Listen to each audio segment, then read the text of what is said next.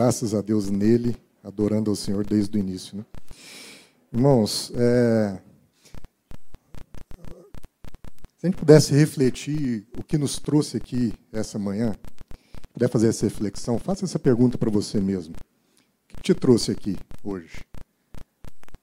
Foi uma notícia de que estava tendo esse encontro aqui? Não sei quantos aqui estão visitando a gente pela primeira vez. O que te trouxe aqui? Qual é a narrativa que nos conduziu até aqui, até um momento como esse? E que nos conduz domingo a domingo a um momento como esse? Né?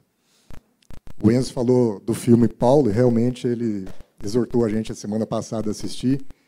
É, nós assistimos o filme e eu quero deixar uma outra recomendação aqui, porque é importante a gente ser plateia, audiência para esse tipo de filme. Está aí um ingresso bom de gastar para viabilizar esses projetos. Às vezes a gente entra nessas salas, um filme maravilhoso, tremendo, e a sala ela não está tão cheia quanto o solo do Star Wars, que aliás eu assisti também, porque eu gosto. Né? Tinha que estar tá lotada. E, então, olha o tanto de gente aqui, que a gente possa tanto ir lá prestigiar aquele pessoal que fez o Paulo, quanto a um outro filme que chama Eu Só Posso Imaginar. I Can Only Imagine, que é a, a, uma música que é a música cristã mais tocada do mundo. E é, o filme é sobre a composição dela, a história, um testemunho absurdo. Né? A, a Lana assistiu, o Antônio também, a Ludmilla assistimos. Quem assistiu esse filme aqui? Benção, né, irmãos? E, e nesse filme é, tem um trailer do Deus Não Está Morto 3. Deus Não Está Morto, um, tem um outro subtítulo lá. E nesse trailer tem uma frase, então não é um spoiler, porque já está no trailer, né?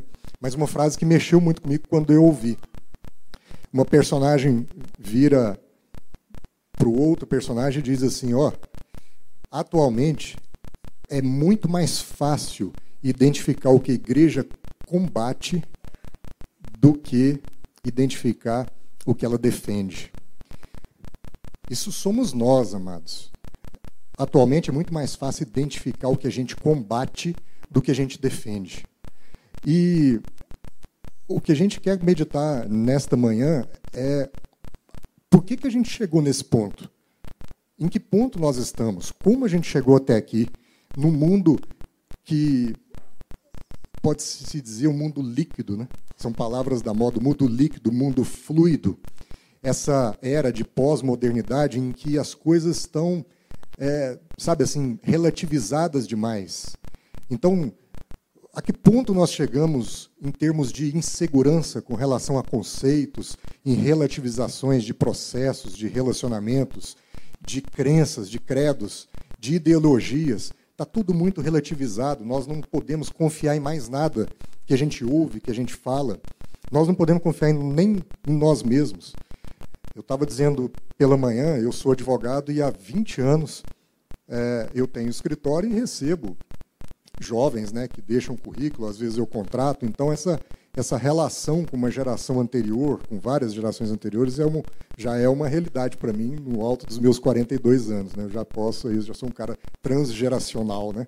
E, e é, é interessante como, na minha geração, eu, eu, eu me formei em Direito e, para mim, assim, nem passou pela minha cabeça trabalhar em outra coisa, porque eu entendia que se eu fiz aquela faculdade, aquilo seria o caminho que eu escolhi. Porque não fazia sentido, depois de 15, 16, 18 anos de preparação, entrar numa faculdade, depois passar ali mais cinco anos estudando, e de repente eu me ver com, sei lá, 25 anos e jogar os 25 anos fora para fazer outra coisa. Não passava isso pela minha cabeça. Então, me formei em direito e persegui esse caminho. Mas os jovens hoje, pelo menos a minha, meu testemunho é esse, muitas vezes eles se formam, eles fazem especializações, eles fazem cursos, inclusive no exterior, e de repente o cara vira a chave, não é isso que eu quero, não, e ele vai para um outro rumo e as coisas são instáveis demais. Porque a gente está estável demais. Naquilo que a gente pensa, crê, naquilo que a gente persegue, os nossos objetivos, a gente está vivendo essa pós-modernidade que traz muita liquidez e não solidez aos nossos, às nossas convicções, aos nossos pensamentos. Então, a gente vê isso nas eleições. vai perguntar para alguém quem ele votou na eleição passada, muito provavelmente ele votou na esquerda, mas se você for perguntar para ele hoje, ele vai votar na direita. E ele não tem, ele está maleável, ele não tem uma convicção acerca de um caminho a trilhar. Vai perguntar para maridos, para cônjuges, maridos, esposas, que de repente resolvem abandonar as relações. Ah, não, eu não creio mais nessa relação, eu vou abandonar. Vai ver a crise ministerial de gente que, sinceramente, quer servir ao Senhor, mas na primeira dificuldade que encontra, primeira vez que aquele ministério embaraça, porque embaraça, viu, amados? Porque é difícil, porque você não vai contar com pessoas para fazer o que você quer fazer, não existe esse mundo em que as pessoas fazem o que a gente acha que elas devem fazer, você vai andar sozinho. E muitas vezes as pessoas, ministerialmente falando, encontram esses desafios e resolvem desistir. E aí apontam para a igreja e diz: não, essa igreja não me suporta, eu preciso seguir um outro caminho, porque o problema não está em mim e nem no ministério, mas está na igreja. Essa falta, essa, essa falta de referências absolutas para a gente vai moldando. E o extremo disso, a gente passou agora, nos últimos dias, uma greve grave no país. E teve uma pesquisa de Harvard que disse que foi a maior mobilização feita pelo WhatsApp. Então, se nós tivemos em 2013 uma mobilização intensa no país através do Facebook e outros lugares do mundo, como Primavera Árabe, através do Twitter, agora nós temos uma mobilização a maior do mundo feita através de WhatsApp, sem qualquer controle. E, de fato, o governo enfrentou essa situação porque não tinha com quem conversar. Tudo fluido demais. E é nesse ambiente de tanta incerteza, tanta liquidez, tanta relativização, que surgem as fake news, por exemplo. Então, no ambiente em que há muita polarização política, religiosa, ideológica, mais um ambiente livre e rápido e totalmente aberto, como a internet, aí a gente vive essas realidades, essas situações em que chega para a gente todos os dias as tais das fake news. E mais do que isso, a gente recebe essas coisas e rapidamente a gente compartilha. Porque nós estamos chegando num momento da pós-verdade. Nós estamos chegando num ponto em que não há mais verdade ou mentira. Há uma história bem contada ou não, bem estruturada ou não. Então eu posso ter uma mentira que, tratada dialeticamente da forma correta, com um eufemismo grande, com palavras bacanas, com títulos legais, viraliza. E aí você já não sabe mais se é verdade ou mentira. Por exemplo, eu acabei de falar aqui que Harvard fez uma pesquisa e o WhatsApp foi. É, e essa manifestação foi a maior do mundo. Eu li isso, mas sinceramente, sei lá se tem essa pesquisa. Como é que nós vamos conviver numa sociedade e conectar a nossa fé nela num ambiente em que a verdade passou a ficar tão relativa. Porque antigamente alguém tinha uma ideia, por exemplo, e queria escrever um livro, o cara tinha que ralar, irmão. O cara tinha que ir lá, provavelmente escrever aquilo ali na pena, ou se já houvesse caneta na caneta, ou na maquininha de escrever, e ele ralava, ralava, ralava, escrevia aquilo, e depois ele tinha que testar aquela ideia. Você já escreveu o livro, você sabe.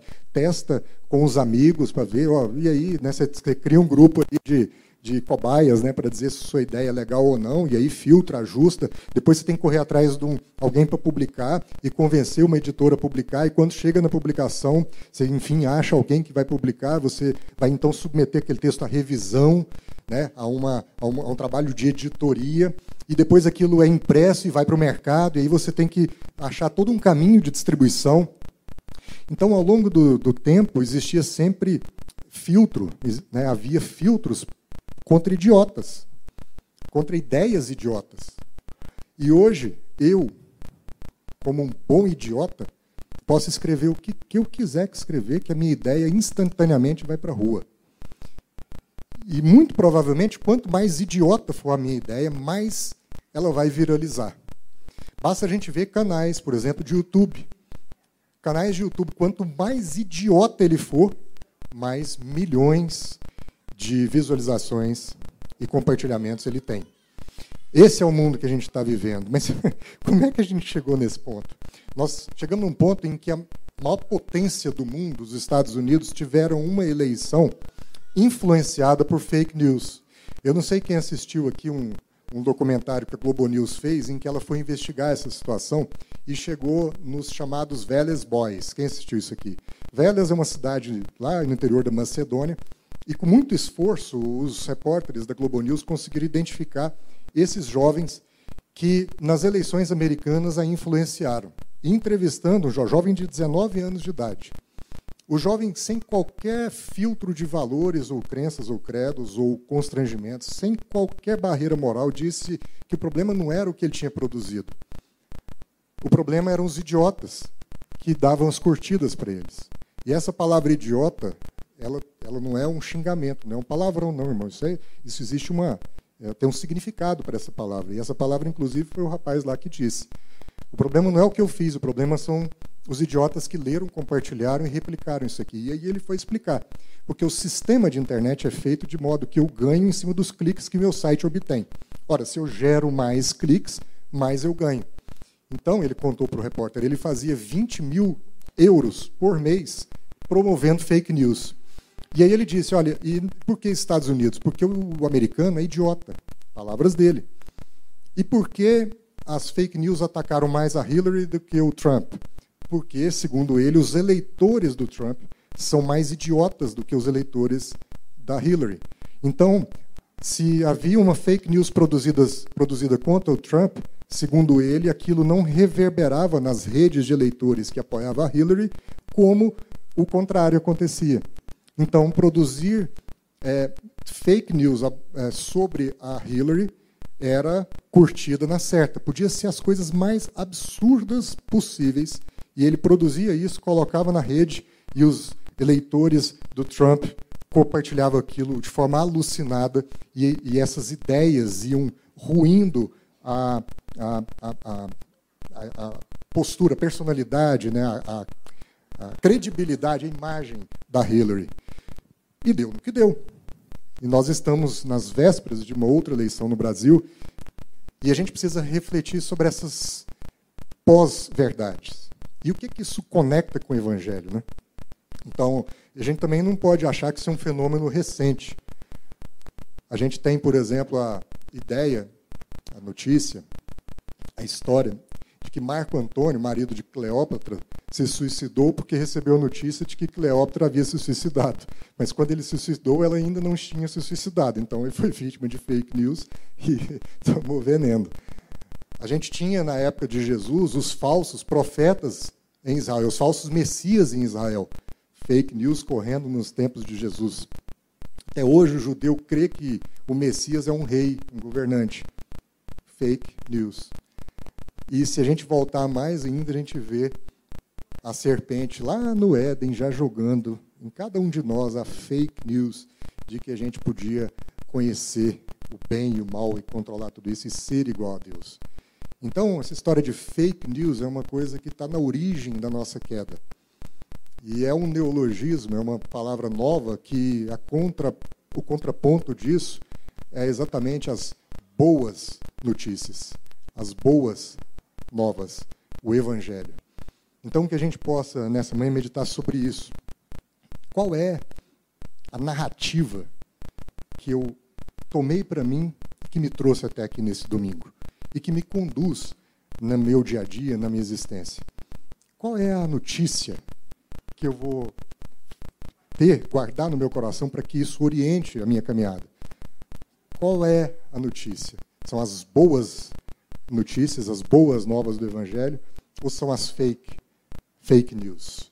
Essas fake news, elas são embustes, que é uma palavra interessante, que ela traduz muita coisa ao mesmo tempo. São armadilhas, são mentiras que vão moldando o nosso dia a dia com inverdades, com coisas que não são nada concretas. Então a pergunta é como nós podemos nos proteger de toda essa situação e caminhar nesse ambiente, né? E, e aí assim, quando o Enzo trouxe essa dica para a gente que assistiu o filme de Paulo e tal, e sabendo que a gente ia compartilhar isso amanhã, eu fui buscando em Deus assim o que compartilhar, qual a palavra, né? Compartilhar. E Deus, antes de me dar, antes de me dar uma palavra texto, me deu uma palavra mesmo, palavra que eu deveria meditar sobre e compartilhar com os irmãos nessa manhã. E essa palavra é convicção. E por alguma razão isso ficou martelando durante toda a semana na minha cabeça. Convicção. Convicção como essa, essa esse conceito de um absoluto que nos orienta. De algo que é uma certeza em coisas invisíveis até.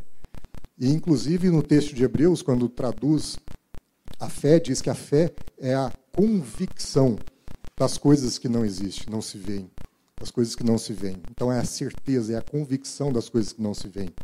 E essa, esses absolutos, eles podem ser de algumas naturezas. Por exemplo, você tem um absoluto é, natural mesmo, que seria, por exemplo, a lei da gravidade. Se eu subo num prédio e vou e decido pular lá de cima, eu posso ter convicção na gravidade. Posso ter convicção. É uma convicção natural de que eu vou para o chão e vou me esborrachar. É uma convicção. Isso é uma convicção natural. Ou eu posso ter uma convicção num absoluto de outra ordem, que não seria natural, mas um absoluto relacional.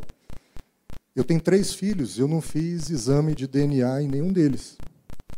Se eu fizer o exame de DNA nos meus filhos, provavelmente eles vão revelar para mim um absoluto natural.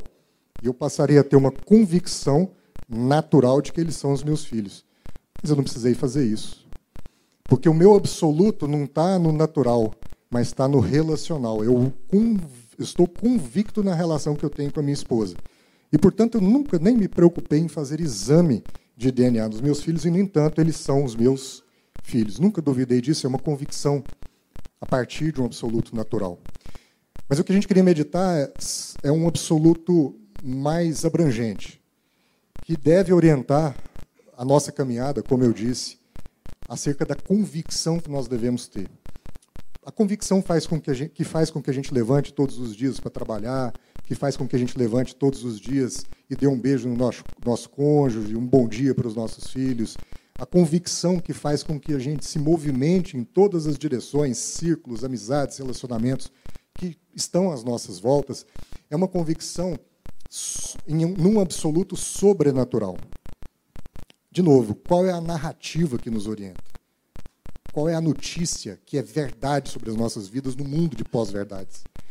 E aí, olhando ainda para a vida de Paulo, a gente percebe um texto precioso que Paulo escreveu, que está lá na carta aos Efésios, no capítulo 1. Alguns estudos dizem, aí o, o Cláudio pode me ajudar, alguns estudos dizem que Paulo teria escrito essa carta aos Efésios depois do momento que ele narra lá em 2 Coríntios, quando ele diz que conheceu um homem que foi levado ao terceiro céu e teve uma revelação direta de Deus. Então, Paulo escreve isso no 2 Coríntios, até diz que por causa dessas revelações tão tremendas, ele é, é, precisou receber de Deus um espinho na própria carne, para que ele mesmo não ficasse vaidoso acerca de todo aquele conhecimento que Deus tinha revelado. E talvez a carta de Efésios tenha sido escrita nesse contexto em que Paulo tenha recebido uma revelação direta de Deus. E convicto nessa revelação, então ele pôs no papel essa carta maravilhosa em Efésios. E no capítulo 1, o Paulo coloca uma coisa muito interessante. Ele diz o seguinte, lá no verso 10, que todas as coisas criadas, tudo que existe, converge para Cristo.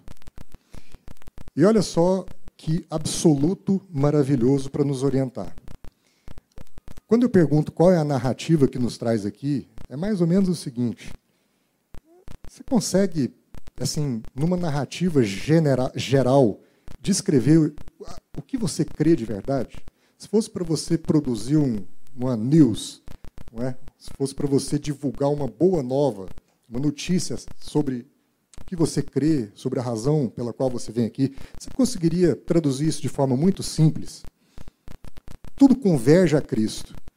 Eu penso que o que Paulo estava falando, e é o que ele deve ter recebido, né, e aliás ele fala isso em outros textos, é esse plano maravilhoso de Deus, que para mim pode ser traduzido mais ou menos no seguinte: há um Deus, um só Deus, como está dito lá em Deuteronômio, Shemar dos, dos judeus, há um só Deus, um criador de todas as coisas, algo que a gente pode a gente pode ter todo o esforço do mundo como ciência, como pesquisa, como como que é o momento que a gente está vivendo, né? Deus morreu, já disse Nietzsche, Deus está morto e agora a gente precisa fazer filme para mostrar que Deus não está morto. Então, é, todo, toda ciência, tudo que se escreve para tentar desconstruir a imagem de Deus nunca vai explicar a origem.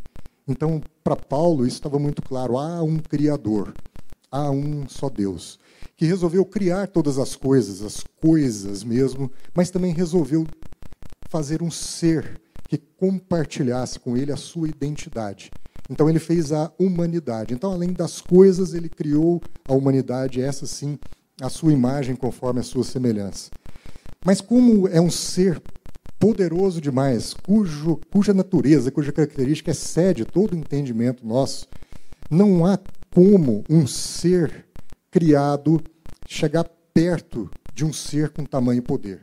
E a gente vê esses relatos no Velho Testamento, antes do advento de Cristo, em que todas as vezes em que algum homem de Deus se, se aproximava diante de Deus, era numa situação de contrição, uma situação em que aquela glória maravilhosa que era a presença de Deus, ora manifestada por terremotos, ora manifestada por, por luzes, ora manifestada por tremores, ela chegava perto do homem e aquilo como que consumia o homem. Então era muito poder para algo imperfeito, muita perfeição para algo imperfeito. Daí porque, nesse movimento de criar a humanidade, Deus providenciou uma solução para isso, que era a cruz de Cristo. Pensada desde o começo da criação, para que em algum momento ele intervisse nessas, nesse contexto e fizesse uma contenção da sua glória e colocasse toda essa glória maravilhosa dentro de um ser humano, que era o próprio filho dele, que agora encarna a essência do próprio Deus, toda a glória do próprio Deus, de forma contida, de forma controlada. Todo o Espírito de Deus agora habita em um ser humano, Jesus de Nazaré, que então pode sentar com a humanidade, comer com ela, explicar para ela, ensinar para ela. E a gente teve a oportunidade, durante 33 anos, nós, como humanidade, ter a glória de Deus encarnada entre nós, o Filho Jesus. E quando ele morre, pregado numa cruz, em substituição ao meu e o seu pecado, ele vai e derrama sobre nós o seu espírito. Aquele mesmo espírito, aquela mesma graça, glória que estava nele como ser humano, agora ele diz será derramada sobre cada um de nós. E foi exatamente isso que a gente viu, ouviu o Cláudio compartilhar na semana passada. Ele exortou a essa, essa percepção, essa realidade que eu carrego, você carrega dentro de si o Espírito do próprio Deus. Isso é forte, irmãos. Essa é uma narrativa forte, ela não é fake. E o Danilo compartilhou também há duas semanas atrás nesse mesmo sentido. Então, quando Paulo fala em Efésios 1,10 que todas as coisas convergem para Cristo, o que ele está dizendo é que ele criou uma hashtag. Hoje, nesse mundo pós-moderno, quando eu quero direcionar uma ideia para um caminho só, eu crio uma hashtag. Põe aí Somos Todos Caminhoneiros, vocês vão ver todas as notícias relacionadas à greve dos caminhoneiros. Se você colocar Somos Todos Gigantes, vocês vão ver o nosso movimento de combate ao preconceito das pessoas com nanismo. É uma hashtag. Mas a primeira hashtag Paulo que criou, Lana. Efésios 1.10. Hashtag Cristo. E a pergunta é: tudo que você executa na sua vida, faz, crê, empreende, todos os seus negócios, relacionamentos, você pode tirar uma foto disso, postar onde quer que você queira postar e colocar uma hashtag Cristo? Está comunicando as virtudes de Cristo? Ou é vergonhoso demais para você colocar essa hashtag? Está vendo como algumas convicções podem nos dar orientação até acerca dos nossos comportamentos? Aquilo que a gente muitas vezes quer fazer em oculto escondido. Às vezes aquela propina que eu quero pagar, às vezes aquela aquela perversão que eu quero cometer. Basta eu lembrar do que Paulo fala. Eu posso convergir isso a Cristo? Você pode tornar isso público com uma hashtag Cristo? São verdades absolutas, essas sim absolutas. E quando você, quando você vê o povo judeu perguntando para Jesus qual era a verdade absoluta, né? Jesus, se tiver alguma coisa, um resumo que o senhor possa dar sobre todo o seu ensinamento, sobre toda a lei de Deus, qual é? Qual é o mandamento mais importante? E aí está descrito lá em Mateus 22, por exemplo, que Jesus responde, de novo voltando ao Shema, e fala assim, há um Senhor, ame o Senhor, seu Deus, de todo o coração, todo o entendimento, com todas as suas forças. E ao próximo como a si mesmo. Então ele resume toda a lei de Israel em mandamentos de amar a Deus, mas não somente amar a Deus. Aí que vem o detalhe. Com toda a sua força, com todo o seu entendimento, de todo o seu coração. Ame a Deus de forma incisiva, de forma inquestionável, de forma intestinal, de forma com todas as suas entranhas. E ame ao próximo da mesma forma, aliás, mais, como a si mesmo. Porque como a gente ama a gente mesmo. E aí Jesus fala assim: ah, é simples. Aí você olha para essa palavra e fala: ah, então é simples. É só eu amar a Deus sobre todas as coisas, eu próximo a mim mesmo e todas as coisas que eu vejo para Cristo. Beleza. O problema é, faça um exame de si mesmo aqui nesse momento, nessa manhã. Quem de nós consegue? Quem de nós tem conseguido amar a Deus genuinamente? Fala a verdade, irmão. Sabe, esse amor das suas entranhas. Você tem conseguido isso com força, Lana, de todo o seu coração. A gente tem conseguido amar a Deus. Ainda que você ache que tem conseguido, você tem conseguido amar o seu irmão? Provavelmente não. E aí entra o problema de uma igreja que é conhecida pelo que ela combate, mas menos pelo que ela defende. Porque ela está confusa. Uma igreja desorientada, nós, irmãos, estamos desorientados pelos embustes, pelas falsas doutrinas. Em Efésios 4, Paulo fala isso. As falsas doutrinas, as falsas ciências que vão invadindo a nossa mente e vão nos desorientando de coisas simples. Jesus traduziu de forma simples tudo. Ele falou assim: ama a Deus de todo o seu coração, de todo o esforço, de todo o entendimento, seu próximo a si mesmo. Pronto. Paulo falou: convirja tudo que você faz a Deus. E a gente fica confuso. E aí a gente chega ao ponto de dizer: eu sou cristão, mas eu não dou dízimo. Sexta-feira, essa congregação encerrou com dois mil reais na conta. Não sei se você sabe. Semana que vem, a partir de amanhã, nós temos contas para pagar, folha para fazer. Dois mil reais a gente tinha sexta. Mas a gente diz que é cristão. Todos nós estamos aqui desfrutando. Estou me incluindo nessa conta. Todos nós estamos desfrutando. A gente não oferta, mas eu digo que sou cristão. Eu digo que sou cristão, mas eu não ensino. Eu digo que sou cristão, mas eu não lidero. Eu digo que sou cristão, mas eu não influencio. Eu digo que sou cristão, mas eu fujo da minha responsabilidade. Eu digo que isso não tem nada a ver comigo. Eu digo que sou cristão, mas eu não sou um cara justo. Não sou um cara verdadeiro. Eu digo que sou cristão, mas eu sou infiel no meu casamento. Eu digo que sou cristão, mas eu consumo droga. Eu exagero na bebida. Eu digo que sou cristão, mas eu não amo a Deus com todas as minhas forças, com todo o meu entendimento. Eu digo que sou cristão, mas eu não amo o meu próximo. Mas eu digo que sou cristão. Porque alguém está me dizendo que eu sou cristão. Mas quem é o Cristo diz o que, que é um cristão e eu não sei seguir ao Cristo que eu digo que eu sou. E aí a gente tem uma igreja que é conhecida pelo que ela combate é conhecida pela condenação ao homossexualismo. Eu combato o adultério, eu combato a corrupção, mas o corrupto, o adúltero, o homossexual não conhece o que eu defendo. Porque eu fico preocupado em combater o mundo e não liderar o mundo, induzir a transformação do mundo, com os valores que eu prego, creio, que meu mestre, que meu mestre me ensinou. E e aí parece que é uma tragédia sem fim, né, Lana? Mas, mas eu só quero dizer o seguinte: igreja é isso mesmo, graças a Deus.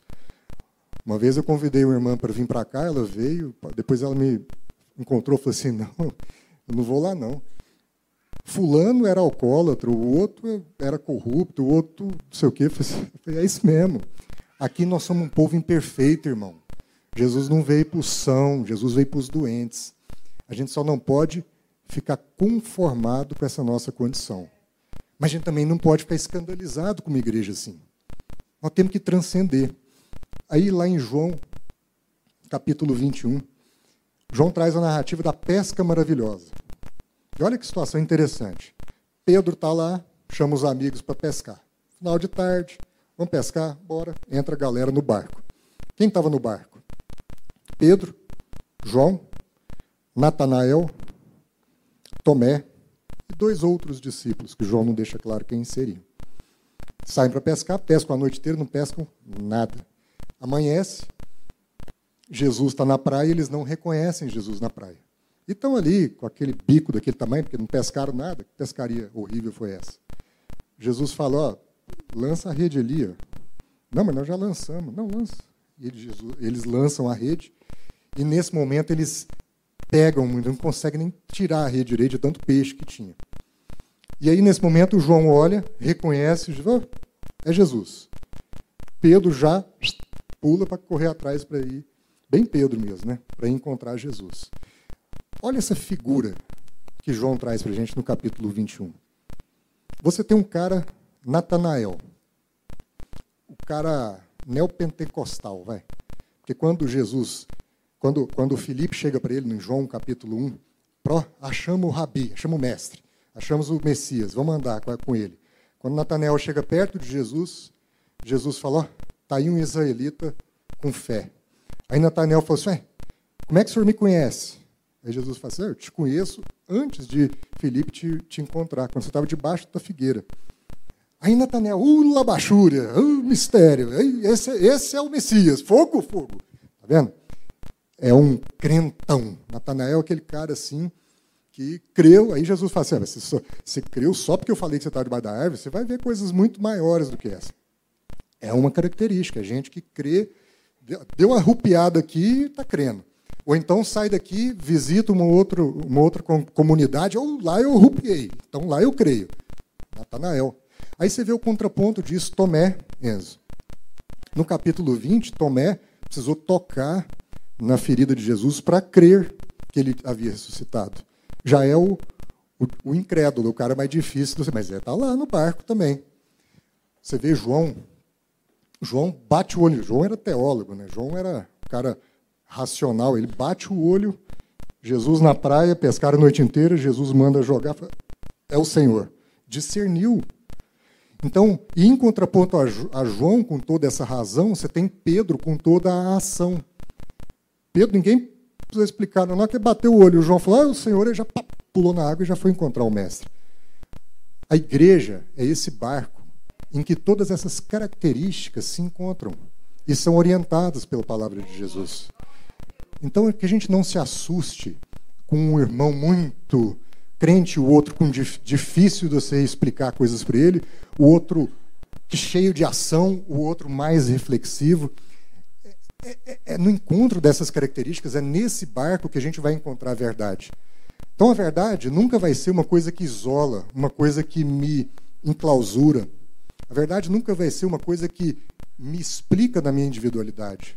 A verdade é mais que isso. A verdade é algo que a gente discerne no corpo, em conselho, na relação, na, no encontro dessas várias diferenças, dessas várias características. Essa é a verdade que a gente vai encontrar.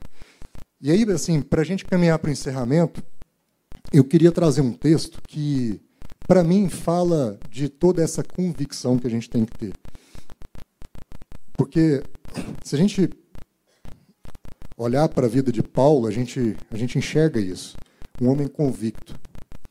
Ele era convicto em uma verdade e essa verdade estava alicerçada num absoluto sobrenatural. Ele entendeu todo o plano de Deus, ele entendeu que Deus é o alfa, o ômega, Jesus é o alfa, o ômega, nós somos o meio. A gente não viu o filme inteiro, mas a gente já sabe o final. A dor que eu sinto não diz respeito a mim, mas é um traço nesse projeto, nesse processo. A morte que eu sofro é uma morte num contexto desse plano. E ela não tem, não diz respeito a, a Deus ter sido ruim ou bom comigo. Que a gente possa buscar essa convicção nesse texto que eu queria ler, que eu queria que todos abrissem, que está lá em Romanos, no capítulo 8. Um texto bem conhecido, mas que hoje a gente pudesse ler como uma oração mesmo. Que a gente pudesse ler como Deus trabalhando nos nossos corações acerca das nossas convicções.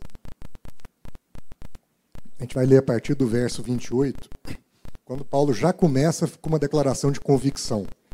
Ele diz o seguinte, Romanos 8, 28. Sabemos, temos convicção, cremos, cremos, somos convictos de que Deus age em todas as coisas para o bem daqueles que o amam.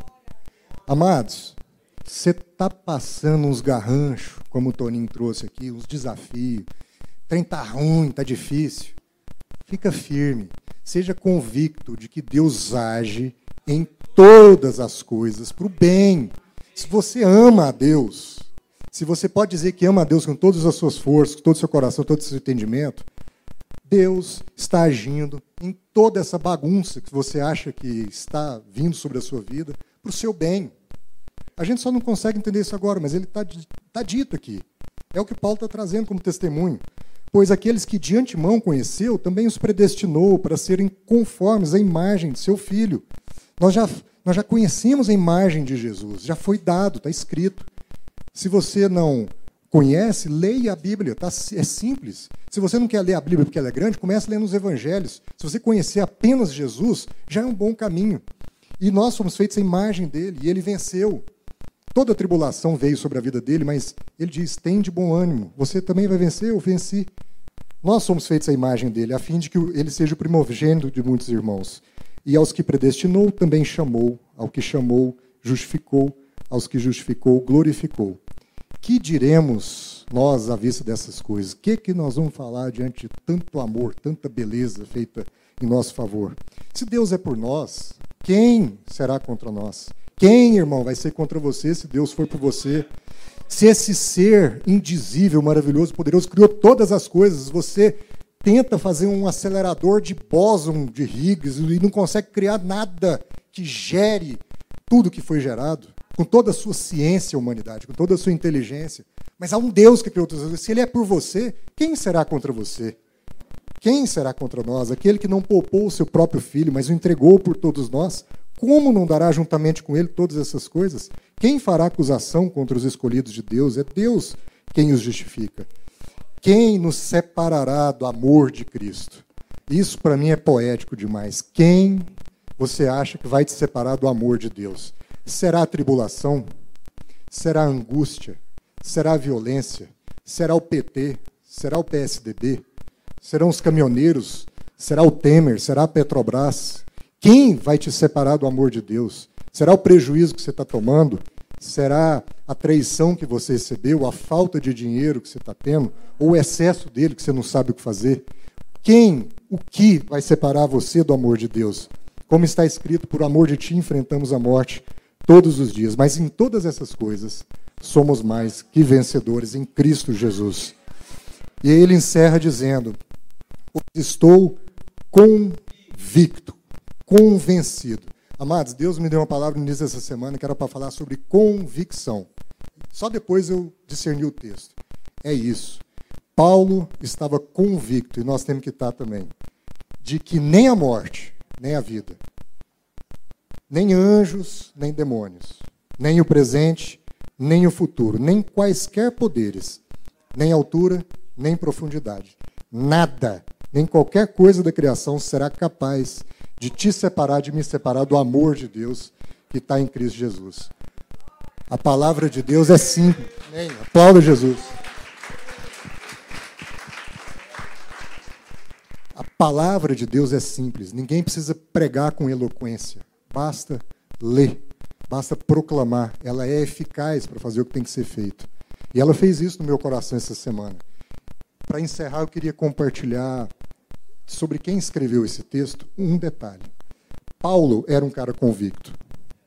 E Paulo era convicto ainda quando ele estava sinceramente enganado.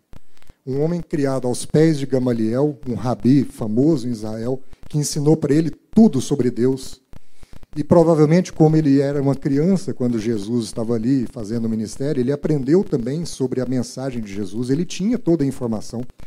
Mas ele amava tanto a Deus, e sinceramente eu creio que ele amava, ele amava tanto a palavra de Deus, e eu creio, que ele entendeu, ainda que de forma equivocada, que aquela mensagem de Jesus e as pessoas que iam pelo caminho tiravam a pureza de Israel. E ele fez isso com tanta intensidade que ele perseguia os cristãos e matava os cristãos.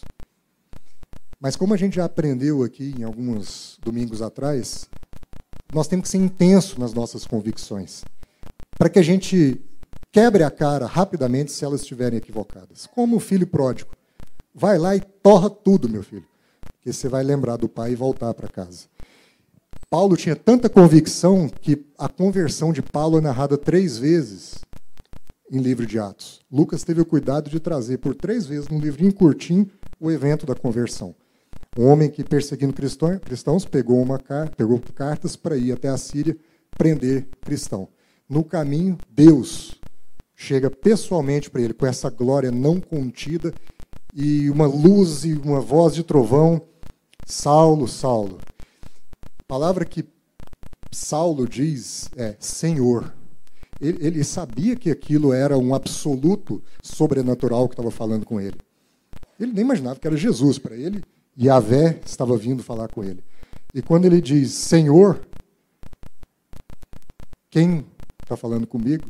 Aí a resposta é: sou eu, Jesus, a quem você persegue. Aí a ficha caiu.